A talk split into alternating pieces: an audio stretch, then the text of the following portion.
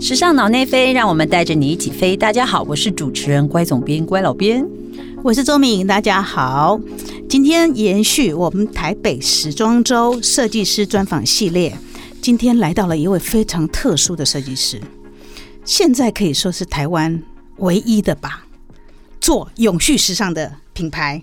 是吧？我们欢迎陈冠白。你好，我是陈冠白。哦，好低沉，低沉迷人的声音 是。男名字名字很男生，声音很男生。声音不至于男生啦，不至于男生。对，那个蛮好听的，我还蛮喜欢你的声音。我也觉得耶，声音很好听，很有磁性的感觉。谢谢。好的，我们先来谈一下哦，就是关于呃，因为你从一八年开始创立 Storywear 嘛，对不对？有故事的服装啊，这品牌，然后哎，其实很快对吧？很快就在市场上啦，在很多的传媒上引起大家的注意嘛，这样子。然后我记得你有一，你有第一件服装。我觉得很有故事的，就是你改装你父亲的意大利西装，嗯，跟你喜欢的丹宁布的结合。我们从这里聊起吧，因为我觉得这跟你的家族企业也有关联。嗯嗯，对对，算是第一件故事一，第一件故事衣。对，那谈一谈这个故事一背后的想法。其实当初啊，其实我们家族企业是就是一个国产品牌时装，三十几年，全台湾。算做的蛮成功的一个一个时装品牌，虽然后来收起来了，那但在这个家族长大的过程中，接触到很多时装的现况，然后碰到很多台湾经营企业的一个方针，所以我父亲影响我很深，因为他不是一个他做时装，但他看起来就像一个那个种菜的人。他他完全不时尚，他完全的很草根，嗯，但就是因为这种草根精神，我觉得很。就是台湾人，就是有这种台湾人的精神，很吃苦耐劳，很富于诚信，不忘初衷。他会告诉你说，不要忘记家在哪里，根在哪里。所以他的员工也是如此。所以我们跟员工感情非常好。那我一直觉得，像这样的精神必须要被延续下去。那当我在创业的时候，会觉得，呃，我单纯我是想要推广永续的这个概念。所以，啊，如何把永续跟这样的台湾金合结合在一起？嗯。刚好就是这件故事衣，那这件故事衣其实就是 Storywear 最主要要诉求的，因为呃，时装产业、纺织产业因为快时尚的关系，所以现在造成非常大的污染。那实质真的可以去根治这个问题，其实是来自于消费者的消费行为。没错，那。故事里刚好，他就是做了一件你可以传承他的衣服，你愿意把它放在身上的衣服，你就不会丢掉。其实没有丢掉就没有浪费。嗯哼，那刚好利用父亲他本来已经要跟着他埋入呃。他的棺材里头的一件衣服，因为里面都塞了金纸了。嗯，后来可能带不走，所以我们就慢慢的把他的西装外套一个一个拆掉，然后再拼成属于我自己身形的一件新的设计。嗯，对。那这件衣服，我当然我就舍不得丢了啊！当然，当然，当然，当然，非常对，太精，太太有代表性了，很很很好的故事的一件衣服。对，然后对，然后因为嗯，就说家族家里因为从因为从小是做成衣的嘛，所以这种对于服装是不是可以说从从小你就养成了对于服装的兴趣啦、喜好啦？所以你很早就确定你要走上服装业吗？我从小对就觉得我要进入时装产业。嗯，那因为我我父亲是算财务业务，我母亲是设计师，所以等于小时候就跟着他们他们做，对，看着他们在工作。啊，呃，贴标签啊，好可爱，对对，那完全生活场景就在那个里面，对对对，因为我们自己也有工厂等等的，那常常去看工厂，所以因为这样子会觉得，哎。不管怎么样，我毕业我就是有了工作经验之后是要是要做时装产业的，这这是也喜欢做这件事情。那那进一步来说，对于永续时尚的兴趣是到了英国念书的时候才开始的吗？嗯，没错没错，其实蛮晚的，因为我我从小在加拿大长大，后来回国工作几年，后来再去读硕士，所以。当我去拿硕士，已经是三十岁了。三十岁到了英国，你才发觉啊，原来有永续时尚这个产业存在，嗯，所以三十岁之前不知道，嗯。嗯不知道说时装这么的污染，到底发生什么事情。嗯，那读了硕士之后，刚好我的教授是刚他是自己开了永续时尚产的的顾问公司，嗯哼，所以我们就我就从他身上学到很多很多的的经验。对，因为英国其实在永续时尚这个这这个领域上面走得很早。对哦嗯嗯，那呃，所以就变成说，可是可是，在这样子的，这样听起来好像一帆风顺哈。创创业的过程对嘛对是不是是不是没有完全没有，到了英国念念，三十岁念念，哎对永续时尚，哎，然后就做了，回来就做了品牌。可是不是这样子哦，可是不是哦，对呀，很辛苦，很辛苦。所以辛苦是从创业开始。从创业到就辛苦，到现在还是很辛苦，不同的挑战。因为我们可能刚创业，一我一开始的核心是我不要制造垃圾，所以我不能嗯。生产布料，对。我不能因为这个提花我觉得很漂亮，我就去生产，一个全新材料。材料的选择是呃有限的，对有限的，所以没有人也知道我是谁，大家也会觉得你莫名其妙为什么要做这件事情。嗯那因为台湾对于呃永续时尚这个概念也不熟悉，三年前，对所以大家会觉得没有污染啊，哪里衣服很污染？所以你要边教育、边创业、边边销售、边赚钱，所以就是三管齐下。那我们那时候还要到回收厂去山里头去挖这些回收的布料。然后找代工厂，那没有代工厂愿意做，因为我们回收的原料全部一开始全部都是回收牛仔裤，是嗯那裤子是你要把它拆解掉，拼成布料，再重新成衣服剪裁，，对。哦所以代工厂，就算我们以前的关系很多代工厂，但没有一个代工厂愿意做，对是因为还要找制作单位。没错，因为虽然一八年创立品牌，但是我觉得陈冠柏的速度很快，嗯对不对？你噼啪噼啪就做了很多事情，嗯比如说我看到我看到是呃，比如说你也跟呃桃园市政府啊、嗯合作了那个呃跟那些时尚基地，对有一个基地，然后让那些呃老麻家脑麻家庭的妈妈们，对不对？嗯可以一边带小孩，一边在那个在那在那里面帮忙做这些嗯服装的东西。对不对？对，所以我觉得说，呃，我们这样子讲好了，我们先从比如说，因为你是回收要。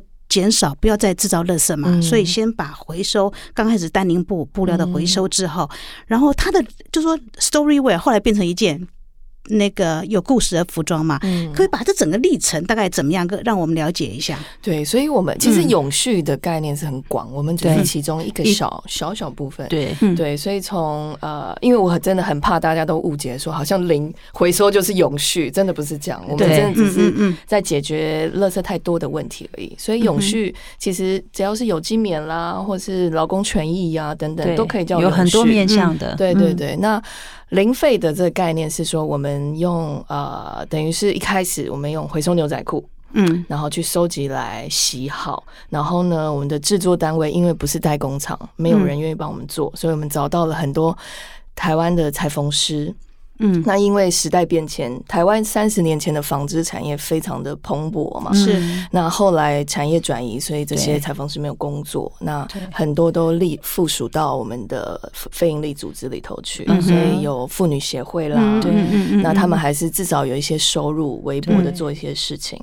那脑麻家庭的话，是因为很多的脑麻家庭的妈妈，她为了带孩子，所以他没有办法工作，嗯没有个正正职工作。嗯，所以因缘巧合，我们还去嗯不停的去参加劳动部的一些市集活动，一个一个把这些裁缝组织给回来，找出来。哦，对，所以不容易，先是去山里头找牛仔裤，然后再来一个找到这些妇女协会来制作商品。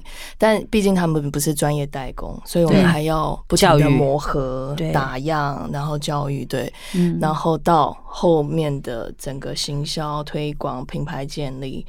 呃，那整个过程就大概就是这样：回收、清洗、非营利组织来制作，嗯哼制作之后交给我们来销售。嗯那前面的设计、打板、打样，嗯当然嗯还是我们这边品牌会负责。嗯哼那我们有了这个板子，有了样衣，就交给协会。然后我们再来看说，哎，他第一个打样 O 不 OK？嗯嗯那往往一定都是要在要调整的，对对对对。我们先从大家比较熟悉的，就说我们在你的成品啊，你的作品上面可以看到，比如说一件呃牛仔丹宁布的外套，好了，可以看到好像拼贴一样，它有不同的层次、嗯不同成色的裤子拼在一起嘛，对不对？就说这个过程，它大概是要经历怎样？它比如说要要好像感觉要好多件衣服，好多件嗯怎样拼在一起是吗？他的工作像我们做的第一件牛仔外套，它用了九件牛仔裤去拼接，拼成一件，嗯牛仔裤的刷纹不同、厚薄不同、对弹性不同、颜色不对同，所以 对，牛仔布料有很多很复杂的学问的。的而且 牛仔布很硬吧？妈妈们应该拆起来很痛吧？硬对，对要用什么针线要剪，对，所以一开始其实他们蛮生蛮生气的，要做这件事情。对啊，你开始为什么就切入到丹宁布呢？这个这么困难的材料，因为我们翻了好多回收布料，棉布其实是最多，但是嗯棉布它的脏污率很严重。对，嗯，不好清，就它回收再制之后，可能还是像一个脏的东西，然后很快又会坏掉。嗯嗯嗯所以我们觉得重置了，花了那么多时间重置，它还是需要穿很久。嗯所以牛仔布本来就经典，所以像我们的 collection，它也是都一定不要因为季节、年嗯份等等受局限，所以嗯哼牛仔布就很适合，它不会因为时间退退退流行。嗯对哼嗯哼。所以所以一直到目前为止，都还是锁锁定在牛仔布嘛？还是将来会拓展到不同的布料？会会会，我们现在呃牛仔布还是会是核心，只是嗯现在开始我们跟不同纺织厂合作，嗯所以呃他们其实纺织厂有非常多的下脚料，就是库存布、对对下对脚料、对布头、布尾，其实都都可以用。嗯所以大家也愿意呃，有些部分捐，有些我们跟他们买这样子。嗯哼嗯哼对对对，既然你是这个呃永续时尚的前先锋哦，嗯我觉得因为现在大家常在讲这种呃 recycle 回收啊、upcycle 这种，比如从是是这什么升级回收、升级对升级回收这样之类的概念。然后，对，你可以大概跟帮我们聊。跟观众大概解释一下这个 recycle 跟 upcycle 的差别到底在哪里？其实差不多啦，就 recycle 就是你真的是回收，然后嗯。upcycle 就是升级设计或者升级改造。嗯。所以你把 recycle 的东西呃再进阶了，不然让它变成新的东西了，嗯或是新的商品了。嗯，那这个是呃零费的一个一个一个概念，一个过程呢、对。嗯，那最终，比如说呃，在这样的过程产生了一件新的成品之后，到了消费者手中，你希望大家是怎么对待它呢？我们因为每一件衣服啊做起来都太辛苦，所以我们的衣服上面一定都会有标签，它的身份证，啊，所以上面会写说是谁做的，是谁做的。呃嗯。做了几个小时。然后呃，他的签名，裁缝师嗯本身的签名。嗯那嗯。我们这一个当初会有这个 ID，单纯只是觉得呃，单纯只是要呼应永续的这个概念，因为嗯。不管国内外，其实当我们在讲永续的时候，公开透明是最重要的。对对就是所有的这些高峰会都在提倡 transparency，嗯对。所以你唯有公开透明，嗯。才可以确保这整个过程是永续的。对所以我们希望公开透明，让大家知道原料制作单位是谁，嗯那确保这个劳工权益不会受到损害嘛。对。那反而进而发觉，哎、因为有裁缝师的签名，大家会觉得，哎、更有一种连结的感觉。对因为他花了那么多时间，二十四小时帮你做一件衣服，嗯然后拆裤子拆成这样子，对应该要珍惜珍惜一下，穿久没一点。错，没错。所以有人签名了，感觉比较不容易丢。对啊，确实没错，因为跟跟制作者产生产生更深的连接嘛，嗯对不对？他就不像是好像随便去市场买到的一样东西，用完了或者我不喜欢了、啊，嗯那我跟他也可以没有关联，马上就丢掉。对，所以我觉得嗯其实延续呃商品的使用这件事情，其实也是永续里面一个很重要的核心。嗯对不对？嗯一个消费观念，就像你刚刚，其实也呼应你刚刚前面说的，其实永续要从消费者，嗯他其实他的关键是在于消费者，嗯他选择什么样的嗯没错东西，没错对，真的很嗯棒。嗯，好，那呃，其实就是说，我知道最近这个永永续的话题，我想慢慢就像你刚刚说，台台湾可能一开始前几年还没有人那么多注重，但是现在坦白讲，它已经是一个热议的话题了。那你有稍微就是观察一下，就是台湾现在针对永续的各式各样子的做法，那样子的发展，你你你自己有什么样子的看法？我一直啊，不管参加不同的论坛啊，都会特别。呼吁说，其实台湾很适合做亚洲的永续。时尚产业的基标杆的基地，哎，怎么说？你要不要说仔细一点？因为台湾的纺织产业这么的厉害，就是算全球前几大的这种纺织国家。嗯，那我们的技术很很蓬勃，但是业业界的人都会知道，这些纺织厂它不会内销布料给国产品牌啊，因为我们的单太少了。对，没错 没错，大家都是国外的出口，这个合理。那我们有那么多的那么好的技术，有那么好的呃纺织厂，那这是原料。那我们也有很好的设计师，那也有很好的一个市场。就是当我们在创业，在台湾创业是一个很好的发展。嗯，那又是一个亚洲的枢纽，其实它很容易就把一个永续的标杆给建构起来。嗯，那从因为当我们在讲产业的永续，它是要从原料开始就要。你如何保障你的劳工？到你的原料怎么采集？然后你的设计如何永续？对，那这所有的范例，其实你马上在台湾就可以看得到。如果建构起来的话，嗯那。台湾现在有点感觉是大家都一直讲永续永续，但是好像有点大家不知道永续是什么，到底是什么？好像回收就是永续，但不是不是，回收只是一小部分。对，所以希望说大家可以更把永续的真的去了解永续，然后把这精神放进去。那设计师。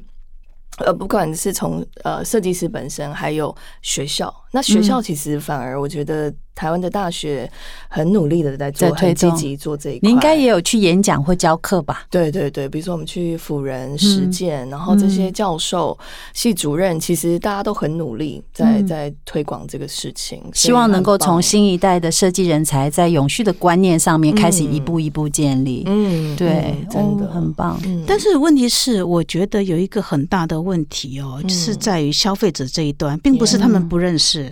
我觉得是因为，嗯，就说。因为刚刚我们讲了，不管是比如说哦，九件衣服、九件牛仔布做成一件 story wear，对不对？但是因为你的你花下去的工，你在回收你所投资的资本很多的东西，它会变成，因为它变变成这么珍贵的一件衣服，所以自然它的售价就高，嗯，对吧？它不可能便宜，对。所以呃，其实这也是呃永续它比较。受到挑战的一个部分，就是说消费者其实还是回到消费者端啦。大家都知道这个理念应该去推广，但是对变成你需要掏钱去购买的时候，你愿意花更多的钱去买吗？这的那你觉得呢？就是你碰到的问题，这全世界都碰到同样问题。欧美所有这个在做永续的品牌，他们的价格甚至日本更贵，所以。每一个人都在碰到这个问题啦。其实，在跟资本主义抗争，到底谁赢？没错，没错。其实真的很难。就是前段时间我也在想，就是说永永续其实它不是一件轻松的事。从制作端到消费者端，其实它都是需要有一点刻意去做选择。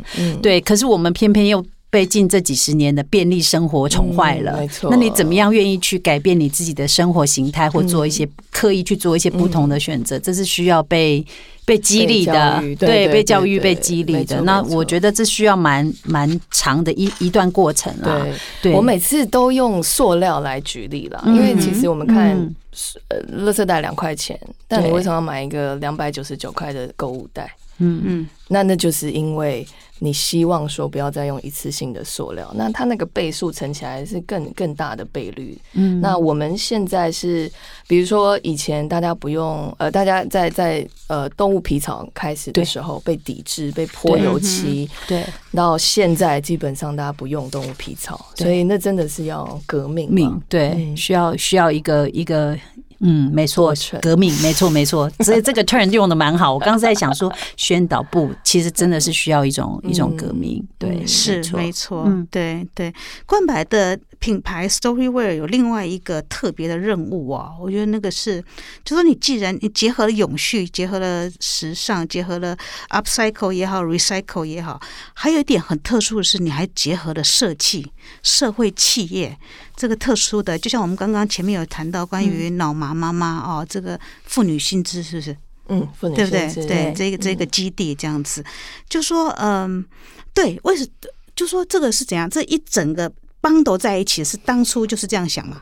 我当初没有哎、当嗯初单纯只是想说，有谁到底到底有谁可以帮我做衣服，所以就找到协会。哦，真的是这样。我还是就是这样子我也其实也很好奇你的起心动念是什么。嗯我以为你是刻意，我坦白讲，我在不知情情况我看到这件事情，我还以为你是刻意去做了一个这样子的选择。但没有，是因为没有人帮我做衣服，所以刚好找到他们。然后找到之后发觉，哎、很好，就是因为他们跟他们的互动，就有点带到我父亲这个。呃，经营这个企业的精神，因为呃，这些裁缝师呃，大概也都是中高龄的裁缝师，嗯但是大家很互相的，他不会说、中高龄裁缝，我觉得很好的是，呃，比如说哪里他觉得步骤可以帮你省一点钱、省点时间，但又做得好看，他就会帮你去调整，然后会多多一点心思帮你想。嗯那不像在国外，如果你跟嗯裁缝师合作，他就是你给我什么图，我就是做，我就做这样，那做烂掉也不是他的事情。对，对所以就是他们会很互相。对，真的是一个团队的感觉，嗯就是一起出来的好的成果是大家会一起，对对对，然后不一样。就蛮有成就感。到，嗯所以我们这两个组织其实都合作了三到嗯现在三年了。嗯那脑麻的家庭比较特别，是我们今年有跟呃 Seven Eleven 合作，所以嗯中华脑麻协会 Storywear 跟 Seven 做了一个商品，嗯它是用保呃 Seven 的回收保特瓶做成布料，然后做成包包这样子。嗯那这样的东西很特别的是，也是全新尝试啦，因为等于说制作单位就是脑麻协会的人，嗯然后他做出来的商品卖掉之后，扣除成本，他是捐给他们他是捐协会吗？给协会然后捐给协会之后，其实他是去帮助脑麻家庭里头的孩子就业。嗯。那我们中间就是在做一个，就是帮他们宣行销啊、宣传啊、嗯。沟通、设计、制作的这个角色，嗯。所以就觉得哎，原来也可以做到这么极致。虽然很辛苦，就是毕竟还要一直要沟通，然后我们要去回收厂载这所有的塑料，然后把它变成布料。啊，所以你们是真的从保保特瓶开始哦，我还以为就是说是专门用运用保特瓶的，就是我以为这是一个自动连线的状态，对，就没想到好的连保特瓶都要去载啊。们要。这个拜托慈济师兄，可不可以帮我们去载。回送保特瓶？天哪！对啊，就是以这对啊这种呃真没说出来，以在公司时尚以时尚产业来真讲，的那这样的话做这整件事情，你的成就感来自哪里？我都不知道哦，没有，你都不知道，有啦，有成就感。其其实我看到，因为我们看到老妈的家庭，比如说。本来只有三个家庭，然后现在可以有二十个家庭一起来工作，嗯然后每一个人都呃对未来有点希望，不是本来就有希望了，只是说孩子因为脑麻儿他们的就业率是所有生障儿里头最低的，因为他们是脑性麻痹，所以每个人特征都不同，不太一样，哦。对，不像说视障它是一致的特征。哦，所以在训练上面，其实他们需要的资源更多。，对对哦。对，然后很多不能自理，所以常常孩子到最后就是进安养院，他没有嗯。妈妈，因为就是妈妈跟孩子要一起变老到死亡，对，所以是两个生命。那现在如果有这样的计划起来，其实慢慢的希望真的到最后是真的可以帮助到家庭一个对家，庭。没错，嗯。没错，嗯。因为妈妈会会会老嘛，对，小朋友必须如果还是要有有人继续照顾下去。嗯嗯对，嗯。没错。嗯，对。哇，这个真的都是我们看到单一的一个，就是说你刚刚讲的这个跟 Seven 这个合作，我们单一嗯看到一个广告词没有办法理解的后面很多其实对对。对，哦。而且是甚至刚刚你讲，就从保特瓶开始在一起，这也是那个广告词这个合作案上面看不到的东西。还好好你有来，有机会说给我们听。对啊，还好你们愿意让我说，不然都没有人要听。哎，这一定跟你当初自己觉得说啊，从小我喜欢，我就想要进时时尚产业，一定很不同吧？很很不同。我想要不是漂漂亮亮吗？我要去爬山呢，回收山。哇，那你爸爸妈妈看到你把服装产业往这样完全跟他们过去经验都不一样的方向走，他们有没有说过什么？我好奇他们的反应啊。我母亲是我创业两年之后，我才跟她说我创业，因为有点你怕他担心吗？对，可能也对，会担心，然后也会觉得要沟通有点困难，因为一一个很一个传传统产业，如果要一下跳到这么极端的一个 社会企业，确实是，其实要他接受有点难，需要做出一个成果之后，他可能会才才明白。嗯嗯，那那然后到现在，其实他就。懂了，懂了之后就觉得，哎呀，原来原来时装可以做成这样这样这个程度，他就很开心。哦，所以应该反反过来也很支持，很支持你啦，对，很支持，很棒，很棒。所以你用另外一个完全不一样的方式，但是其实是等于说持续，其实这家里对于这个诚意方面投入的一个历家族历史。对啊，因为我一直觉得太国产品牌太可惜了，国产品牌的那个业绩多好啊！对，在八九零年代的时候不得了，不得了。对，其实现在也不错，就是但是你永远就是因为你没有。不懂操作品牌，所以人家都不不把你看在眼里。但其实他是可以可以很好的。哎，那我也好奇一点，其实对于相较于其他的，比如说新锐设计师成立的新锐品牌，其实他们通常对于台湾市场的理解，就是说哦，台湾市场比较小，嗯，好，然后所以就是市场规模小，所以要把自己的品牌能够在这么小的市场里面把它建立起来，其实是呃相对应就是机会是很少的，很困难的。那。但是我觉得你看过，就是你爸爸妈妈在做的那个阶段，成衣曾经是那么的风光，然后它的规模可以大到那样子的程度。可是你现在是一个新创的角角色，那你对应这个市场，你跟其他新锐设计师看待这件事情会有不一样的感觉吗？我觉得台湾时的时装市场，它还是有它的市场在，就是你看看。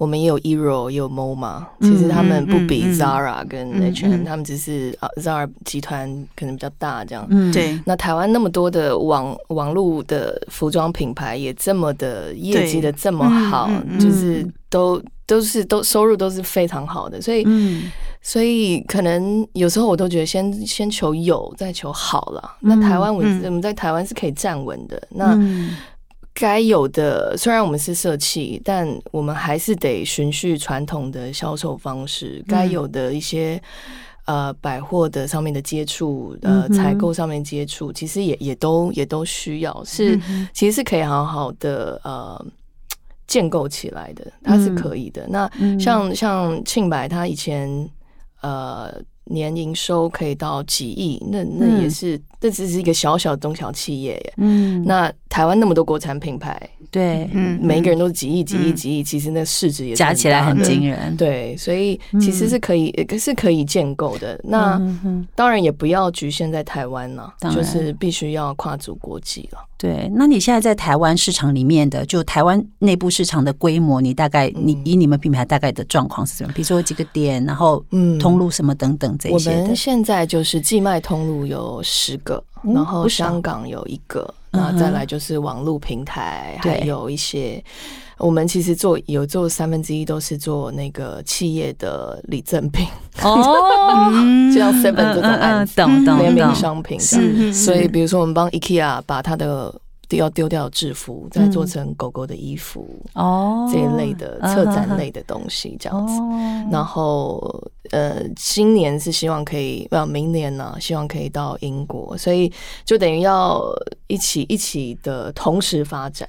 嗯，对，同时发生说国内市场以及国外市场，所以可能你说英国就是你的下一步，因为本来我也好奇说，好，那现在的规模是这样子的状况，那你你对于你的品牌在销售上面，就是整个规模的预期上面的下一步是什么？嗯对。对啊，所以台湾还是必须要持续生根，因为毕竟我们的东西呃还没有到好像每个人都认识啊等等的，其实我们就做到一个 percent。在台湾的市占率一个 percent，其实也也很多了，所以、嗯。那这就是我们要持续努力的啦。嗯。那那但但这个又牵扯到你的品牌知名度，所以这都是相辅相辅相成。成的。嗯，你要人家花一个呃一件西装外套一万二，嗯哼，但其实也不贵。如果是设计师品牌来讲，我们没有嗯。特意的去把它呃拉高价钱这样。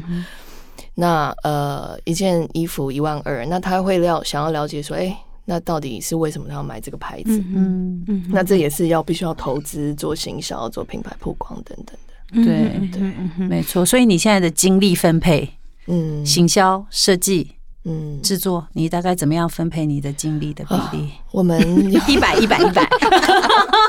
就 不用睡，不用睡，不用睡，不用睡。听到问这个问题，陈冠柏突然叹了气吗？对对对对对对，爆掉。呃，我们现在有五个员工了，所以就是呃。也是要有，呃也是有设计师要一起合作，呃，不，一起负担分担，因为我们常常嗯最忙的不是设计，反而是配布，因为我们的原料来源都不都不一样，所以我们要一件件嗯配给裁缝师。嗯所以啊、呃所以我现在目最主要的角色，当然大客户是我这边来来去去嗯哼。approach 啦，嗯。然后公关行销啦，然后整个大的呃每年的 campaign 设计方向，嗯然后跟制作单位的的沟通这样子，就大方向的沟通，嗯嗯。然后当然还有财务。呃，HR 嗯，你刚刚说你的公司现在五个人吗？五个人，对，那很可怕。嗯，现在看到你们所做出的这一些量哦，嗯非常非常可观。嗯对，因为比如说，因为我们刚刚看，我们看到一个数字，就是说，像今年你在协助这个呃，刚刚讲到脑麻家庭嘛，嗯对不对？他跟中华脑脑麻麻协协会会劝募计划，嗯你就已经募得了四千万元以上。对，就是这一次四五六月的时候，我们在嗯。Seven Eleven 的零钱捐的募、募捐，嗯。呃，募捐到了四千多万这样子。对，然后但是这全数给是给协会的，对对对对对对，那就是呃工艺品的销售那又是另外的，所以四比四千万可能再多啦。那就是希望这个这也是还不错的一个概念，我觉得，因为嗯。协会他们专注于在帮助这些家庭如何成长。嗯哼，那我们的专业是可以设计公关行销，那我们就帮他们来做这个公关行销，嗯那挺好的。没错哦，嗯。就是一个这个跟呃永续时尚啊的精神嗯。也是蛮环环相扣的，嗯。就是追求一个更好的社会架构嘛，嗯。哈、嗯。对不对？对啊，因为还有一个就是说，呃，十月十六号嗯，的新的 collection 发表，这次你又抛出了一个新的想法，啊，是吧？对对对，来谈一谈这个新的二零二呃新的一季要跟齐柏林基金会的合作。是啊，是是是，我们嗯。就是今年，因为其实这也很巧啦，我去嗯。淡水的齐柏林基金会的空间嗯。看到了祈祷的呃影像，那刚好那时候在在展演海洋相关的主题，它叫竹岸，所以一看完之后我就啊很惆怅，就觉得嘖这样不行，因为。其实海洋污染 百分之二十 来自于时装跟纺织产业，是那海洋污染，而且海洋一直是海，其实对台湾又那么那么的重要，没错，没错。所以我们就觉得应应该要做什么。虽然我们小小的，但总觉得应该可以跟齐柏林导演的眼底的一些画面做一些倡议。嗯那顺便也可以让大家知道不要忘记齐柏林导演这样的一个人。嗯哼。因为毕竟人都是健忘的都呃他离开了两年多所以慢慢的希望唤起大家他对于齐柏林导演这样的精神。嗯嗯嗯嗯嗯嗯嗯。但是怎么样就说把祈祷的一些画面哦把它怎么样把它转换吗？对嗯转换成布料上的设计吗？嗯还是对不对？你在服装上的设计，这个感觉难度更高吧？对对，真的，因为我们没有办法直接印一张照片在身上嘛，这样会像纪念品。明信片直接贴上来这样因为基。金会那时候问我说：“你你你要怎么设计？”对啊，这这不好吧？我说：“你放心，我不可能把你的照片放在衣服上。很有趣。对，所以我们就因为他的两个沟通的重点，一个是海洋，就是太平洋的这种壮丽跟嗯海洋的污染。所以海洋的污染其实就是在海大海中有一片红或者一片绿，那就是非法排放的这个问题。嗯哼，那呃，我们就利用不同的拼接手法，所以嗯呃，拼接刚好呃跟我们的的这个一贯在做的事情就嗯，串对你们的手法，了对。对。嗯所以我们嗯在拼接的时候，我们把它拼接的也许是比较浮躁啦等等的，嗯来呼应一些污染问题，然后用一些呃破坏性的，嗯。还有裤子本身很多就是破的破洞对啊，破洞。的，对。那如何把它整理出来，嗯。变得很多线条？再来就是用手绘，因为嗯呃，很多海祈祷很多海洋的画面是很好看的，所以它那海洋的那个线条，我们就一个一个用手绘把它画出来，画出来。变成图腾，再把它印刷上去。嗯嗯嗯嗯所以其实现在可以看到一点点，因为我们在募资平台上面有在、有在募资上面有一些呃不是走秀的商品，嗯哼就是关为了这次联名商品做的东西。嗯哼对。哦，哎，听起来很有趣哎。对，很期待哈，期待大秀上面我们会看到这这系列的呈现会是什么样子。嗯嗯对嗯对，嗯，哇哦，那你觉得，比如说在呃，在做永续时尚哦，嗯。就是整个的你你所 focus 这一块里面，你觉得在台湾现在目前的景况到底怎么样？它的接受程度，或者说你碰到的难题是什么？虽然你已经做出了，我觉得我觉得其实蛮好的成绩，呃，哦我觉得现在的能见度可能还是比较低一点，就是不管是对于 Storywear 或是对于永续，所以，嗯哼呃，所以永续这个这个这个概念是真的还是必须要一直被被说明的啦，因为嗯嗯可能大家都知道永续啊，要永续要永续，其实大家不知道永续是什么，或是大家也不太明白。呃，时装产业或是纺织产业啦，嗯或是快时，应该说快时尚，它带来的一些污染到底是什么？嗯就大家还是不清楚，就不像减塑这么的简单，对，因为大家都知道啊要减塑要减塑嗯嗯，但是嗯大家不太知道说啊纺织、时装、快时尚是怎么了。嗯而且其实我们也要特别要。有些时候大家会有点怕我们，好像我们是那种倡议主义者这样，但其实其实我们其实是抵制快时尚而已。我们对于时装产业，大家这个设计师品牌是很尊重的，因为在国外也是，大家是因为时装它是一个艺术的技技巧的结合，然后融入到你的生活，这是一个很令人尊敬的一个产业。嗯，只是说，因为有廉价快时尚的产嗯嗯生，嗯才会有这样子的问题。所以，我们其实不是抵制时装产业，是抵制呃快时尚的这个产业。那自从接触了这一个产业，更深入的去接触之后啊，它怎么改变了你你自己？嗯对我相信对你改变应该很大吧？对，其实我嗯，但其实我本来就不是一个物欲太强的人，嗯但反而因为做了呃是那个我们 Storywear 变得是我除了在衣服方面很在乎以外，嗯就是必须要买购买嗯永续的品牌，或是怎么样，变得是其实我们现在开始一次性的东西也慢慢不能用。比如说，因为 Starbucks 现在它是因为疫情关系不让我带杯子，嗯。不能用自己的杯子，嗯。不然都是要自己带自用杯啦，然后装用保鲜盒装食物啦，就嗯你会慢慢的去改变一些自己生活的这个习惯。习惯，对对，就从小地方开始。对，很棒。嗯，对，因为其实你你因为你是第一线嘛，你等同于第一线，你每天在触触碰这些议题，我相信你对于那个那个迫切感应该是更强的，很愿意主动的去做这些事情。嗯。那我觉得一样的心情，如果能够都带给呃多数的人，嗯。我想多数人就也会就很自然的去做这所有的事情，嗯包含永续啊，或对环境的保护啊等，嗯变成一个自然的选择啦。嗯对。把大家从那个便利性的宠坏里面拖出来。对 慢慢的、慢慢的，对，也不要有压力了，怕大家一下子压力对太大。我觉得压力我觉这件得会耶，真的会会物极必反，会会真的是是是习惯就没错，慢慢来，慢慢来。慢慢来。所以你也没那么急，不要不要，对，嗯因为有些像之前娜娜 Q 被被抨击成这样，就是 可能太极端了，还是怎么样的？对。对啊，所以其实慢慢来，就是按照自己的脚步。对，嗯也不是说一下子就不要买衣服了，是慢慢选择嘛，选择好一点的，穿久一点。对，嗯。哼嗯，没错，没错，因为真的就是一件事情，如果虽然是一个好的概念，但是如果做起来是很吃力的，大家也对就不容易去呼应它，或者像你说做不久，真的是这样子。嗯，好。那我们今天采访到这边喽，差不多喽，好不好？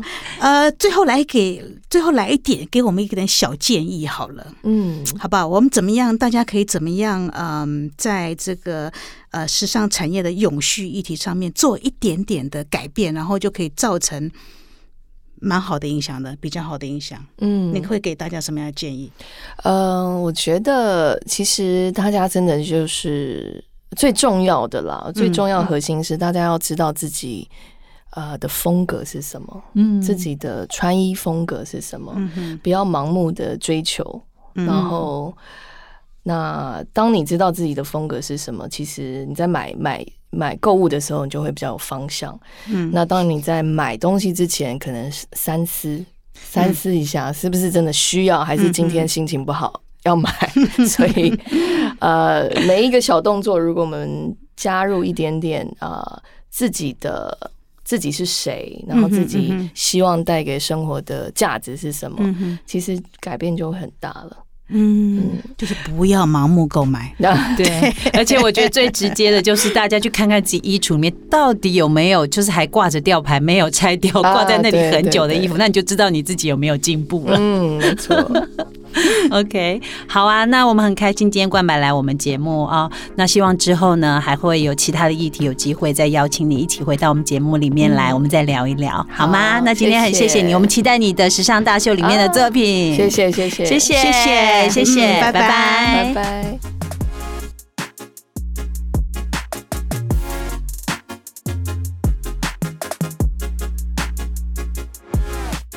这次台北时装周有两大看点，第一个是关于国际论坛，因为我们都知道，光是要做出漂亮的衣服这件事情呢，对在现代来说已经不够了。